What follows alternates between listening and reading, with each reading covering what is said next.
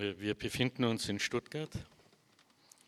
Es ist der 29. September 2020, circa 21 Uhr. Marc Gegenfurter, welches Wetter haben wir heute? Heute haben wir einen der ersten ähm, kalten Herbsttage, etwas nieslig, äh, etwas feucht und äh, tatsächlich auch die ersten kalten, feuchten Tage der Corona-Zeit. Welches Buch haben Sie noch nicht gelesen? Ich habe immer noch nicht, obwohl ich mir es äh, seit Jahren vornehme, äh, Wolfgang Köppens Das Treibhaus gelesen. Wie oft haben Sie das Buch noch nicht gelesen? Irgendwann habe ich das Zählen äh, darüber tatsächlich vergessen, weil ich es immer weiter von mir weggelegt habe im Rahmen meiner nicht vollendeten Doktorarbeit. Sind Sie Herr darüber, was Sie lesen? Hm, meistens, aber noch besser ist es, wenn die Lektüre Herr oder Frau über mich wird. Wie hat das mit Ihrem ungelesenen Buch begonnen? Hat es sich einfach vor Sie hingestellt und Ihnen zugerufen, hey, Sie da? Ja, es hat sich äh, eher so demonstrativ hingestellt und geschwiegen, äh, weil es, äh, weil es ein Band war ähm, der Annäherung an Wolfgang Köppen, die ich eher über die kleine Form im Rahmen meiner nicht beendeten Doktorarbeit versucht habe und mich dann so langsam an das größere Werk angenähert habe, das Frühwerk, dann auch noch den ersten Teil der Nachkriegstrilogie des Scheiterns, dann beim zweiten aber bereits gescheitert bin Wahrscheinlich, weil mich die Thematik dann doch äh, allzu sehr abgeschreckt hat. Welche Spuren hätte Ihr ungelesenes Buch auf Ihrer Wahrnehmungsoberfläche hinterlassen, hätten Sie es gelesen? Vermutlich heftige und irritierende in Bezug auf das Nachkriegsdeutschland und äh, den politischen oder den Eindruck äh, des politischen Geschehens des Nachkriegsdeutschlands. Oder, oder haben Sie nur den richtigen Zeitpunkt versäumt, das zu lesen? Nein, ich glaube, ich habe es äh, unbewusst äh, wirklich immer weiter weggeschoben und äh, bin jetzt aber kurz davor, es endlich anzugehen, dank Ihrer Frage. Was reizt Sie am Titel Ihres ungelesenen Buches? Am Titel hat mich tatsächlich gar nichts gereizt. Am äh, Inhalt hingegen äh, hat mich viel gereizt, äh, wo ich aber, glaube ich, dann die Sorge hatte, mich dem, dem Thema und dem Buch und der Sprache äh, zu nähern, weil das Scheitern darin, ähm, ich habe es extra nochmal nachgelesen, äh, in der Inhaltsangabe, das Scheitern darin, äh, glaube ich, schon ein äh, verheerendes ist. Woran halten Sie Ausschau? Wonach halten Sie Ausschau, wenn Sie lesen? nach Neuem, nach anderem, nach Gewohntem, nach Geistesverwandtschaft. Katalogisieren Sie Bücher? Bitte wie? Katalogisieren Sie Bücher? In meiner Bibliothek? Ja. Nach gelesen und ungelesen oder generell. Ähm, wie ordnen Sie Ihre Bücher? Ich habe so ein paar thematische Ecken und darin ist es alphabetisch geordnet. Ist Ihr ungelesenes Buch auch ein Ort des Verbrechens? An sich selbst, ja. Ein Urlaubsort? Bitte? Ein Urlaubsort? Würde ich mit Bonn nicht unbedingt verbinden, nein. Eignet es sich Ihr ungelesenes Buch auch für ein Manöver?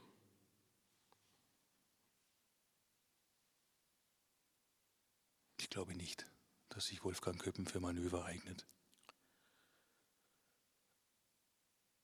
Finden Sie nicht, dass der Autor Ihres ungelesenen Buches und Sie einige ähnliche Züge haben?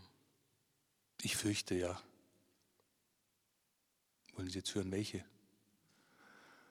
Ähm. Oder wollen wir zuerst die Flasche befragen? Das ist eine wunderbare Idee.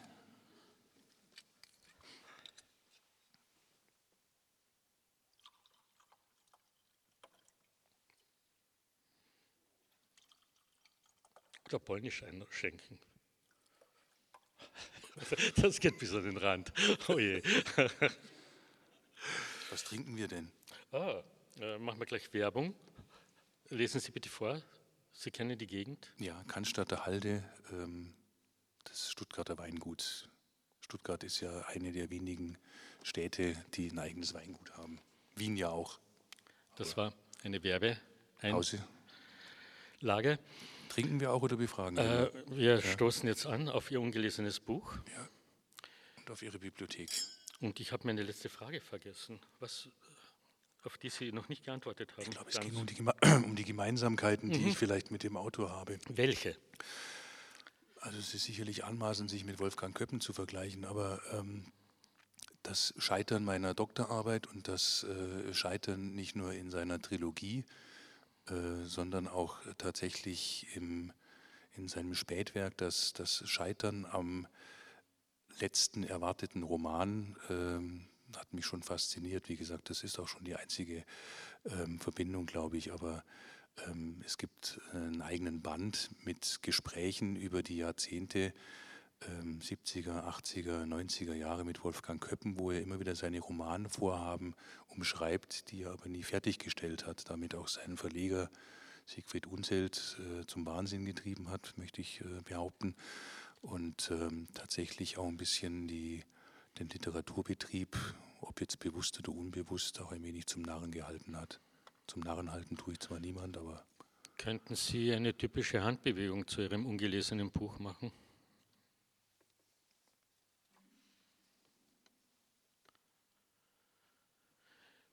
Für wen öffnet sich Ihr ungelesenes Buch? Gibt es einen idealen Leser, eine ideale Leserin?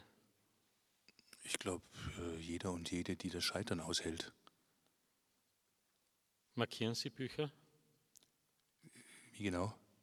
Markieren Sie Bücher? Sie meinen, ob ich sie. Eselsohren? Nein. Ich habe zu viel Achtung vor dem Buch, um es zu verletzen. Verwenden Sie Bleistift oder Kuli? Bleistift. Würden Sie in Ihrem ungelesenen Buch selbst vorkommen? Wenn dann höchstens als Randfigur. Besäßen Sie in Ihrem ungelesenen Buch Geld? Mit Sicherheit nicht. Was für ein Geheimnis steckt hinter Ihrem ungelesenen Buch?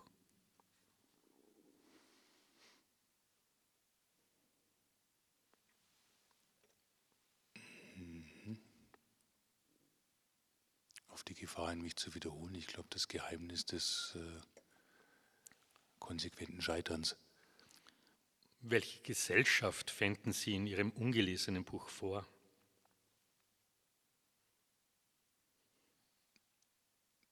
Keine wirklich anregende, eher eine verzweifelnde und verzweifelte. Was würde darin gesprochen? Wenig. Wären auch geistreiche Leute darunter? Mit Sicherheit aber keine vordergründig geistreichen. Würde in Ihrem ungelesenen Buch auch gelustwandelt? Es wird viel gewandelt, aber die Lust, glaube ich, darin äh, kommt eher zu kurz. Wären Sie in Ihrem ungelesenen Buch verloren? Ob ich darin verloren wäre? Ich denke schon, ja. Aber nicht allein. Gäbe es in Ihrem ungelesenen Buch einen Trostspender? Nein. Das ist wahrscheinlich der Grund, warum ich es noch nicht gelesen habe. Könnten Sie mir sagen, was ein Büchernarr und ein Büchermuffel ist?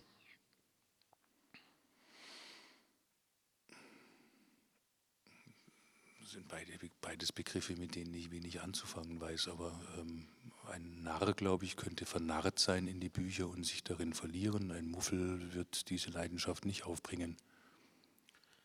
Und was ist ein glücklicher und, oder ein unglücklicher Mensch? In Bezug auf Bücher oder generell? Wenn wir beim Buch bleiben, glaube ich, ist ein glücklicher Mensch äh, der, der im Buch äh, aufzugehen äh, weiß und ein unglücklicher der, der es nicht tut. Bringt unser Gespräch über Ihr ungelesenes Buch irgendein Bindeglied zwischen uns zutage? Noch habe ich den Eindruck nicht, aber vielleicht nehmen wir noch mal einen Schluck.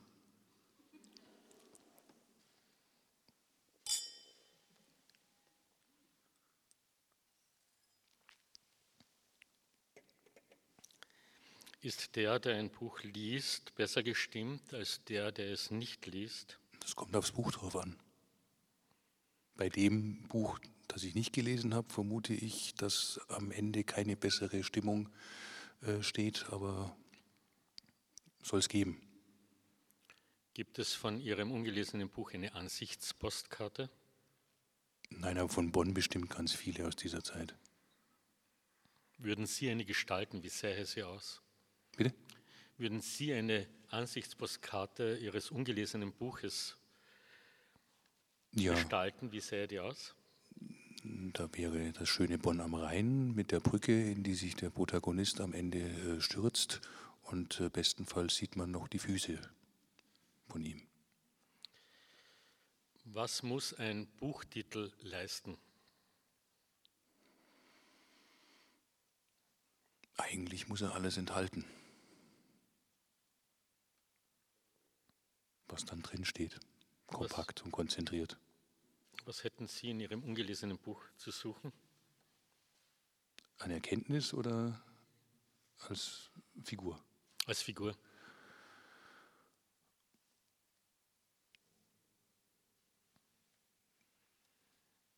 Nichts Schönes vermutlich. Wer ist der Held Ihres ungelesenen Buches oder die Heldin? Der Held, wenn man das so nennen möchte, vielleicht nennt man es eher Protagonist, weil ähm, Held, glaube ich, äh, ist es nicht, ist äh, der Bundestagsabgeordnete Kettenhöwe. Was macht ausgerechnet ihn zum Helden Ihres ungelesenen Buches und nicht einen x-beliebig anderen? Ja, wie gesagt, Held ist ein wenig, äh, wenig großes Wort ähm, dass er konsequent dem Ende entgegengeht und dem Scheitern. Wenn Sie das heroisch nennen wollen, kann man das so sehen. Welchen Imbiss würden Sie dem Protagonisten Ihres ungelesenen Buches zubereiten? Was ist man in Bonn? Himmel und Erd oder wie das heißt? Sowas. Nichts Leckeres. Leider. Wie sieht diese Speise aus? Ähm, das ist, glaube ich, eine Mischung aus äh, Leber und, äh, und Kartoffeln und sieht aus wie so ein Scheiterhaufen. So habe ich es zumindest mal gesehen, wenn es richtig angerichtet war. Also in Österreich sagt man dazu Grenadiermarsch. Mhm. Da ist ja auch das Wort Arsch drin, aber nicht das Wort Ach. Wie sähe die geeignete Kleidung für Ihr ungelesenes Buch aus? Die geeignete Kleidung. Ähm, graue Anzüge und entsprechende Übergangsmäntel stelle ich mir da vor. Und einen Hut. Gäben Sie Ihr ungelesenes Buch auch Ihren Kindern zu lesen? Im fortgeschrittenen Alter, ja. Könnten Sie Spaß daran haben? Am Übergeben des Buches oder an der Lektüre? Ihre Kinder am Lesen. Mein Kind hat Spaß am Lesen. An dem Buch, glaube ich, muss man den Spaß erst trainieren. Treffen Sie in Ihrem ungelesenen Buch vorsätzlich auf x-beliebige Leute? vorsätzlich auf x-beliebige Leute.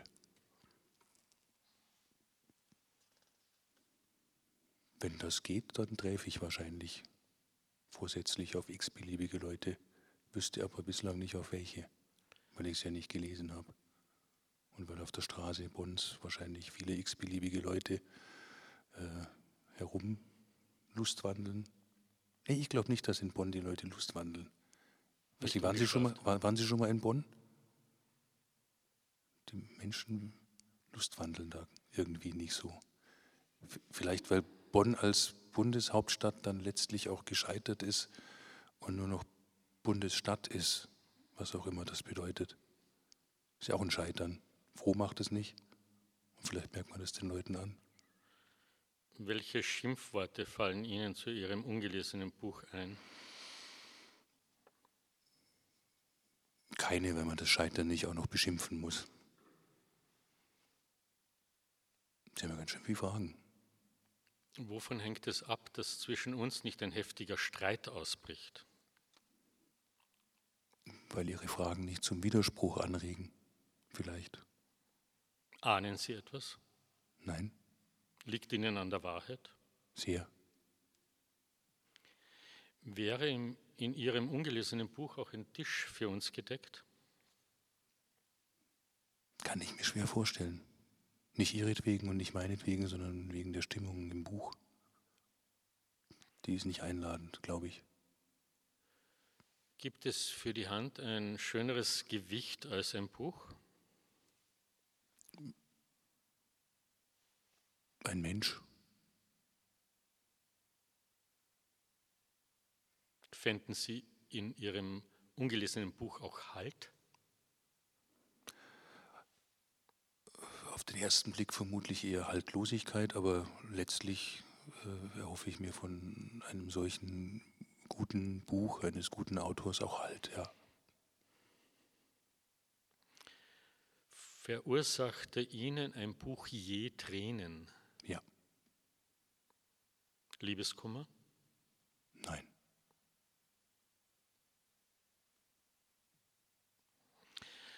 Was für ein Heilmittel könnte Ihr ungelesenes Buch trotz allem anbieten?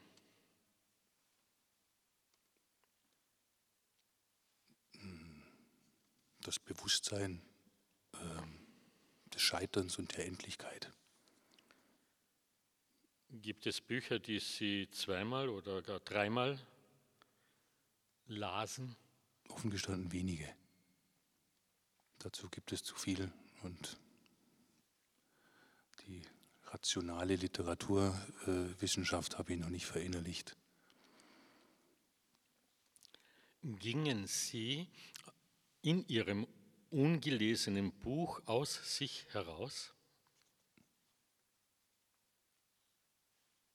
Ich glaube, von der Brücke sich zu stürzen, ist das äh, äußerste aus sich herausgehen, was man ähm, machen kann. Aber ob mich das zum, ob mich das zum aus mir herausgehen antreiben würde, vermag ich nicht zu sagen. Ich glaube nicht. Welche Rätsel gäbe Ihr ungelesenes Buch auf Ihnen, Ihnen auf?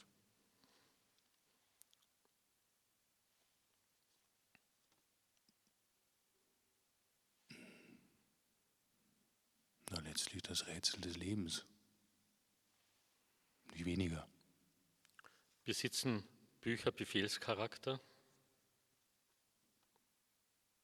Ja, aber sehr subtil, wenn sie gut sind. Mit welchen Gefühlen betrachten Sie der Reihe nach Ihre ungelesenen Bücher? Mit Bedauern, mit äh, äh, schlechtem Gewissen, mit dem Gefühl der eigenen Endlichkeit, die eher kommt, als die Unzahl der ungelesenen Bücher aufgearbeitet zu haben. Also schwierig. Wie viel Wein ist noch in der Flasche? Nicht mehr viel, aber noch viel im Glas, zumindest in meinem. Was soll ich Sie noch mehr fragen? Weiß ich nicht. Was soll aus mir werden, wenn ich nichts mehr zu fragen habe?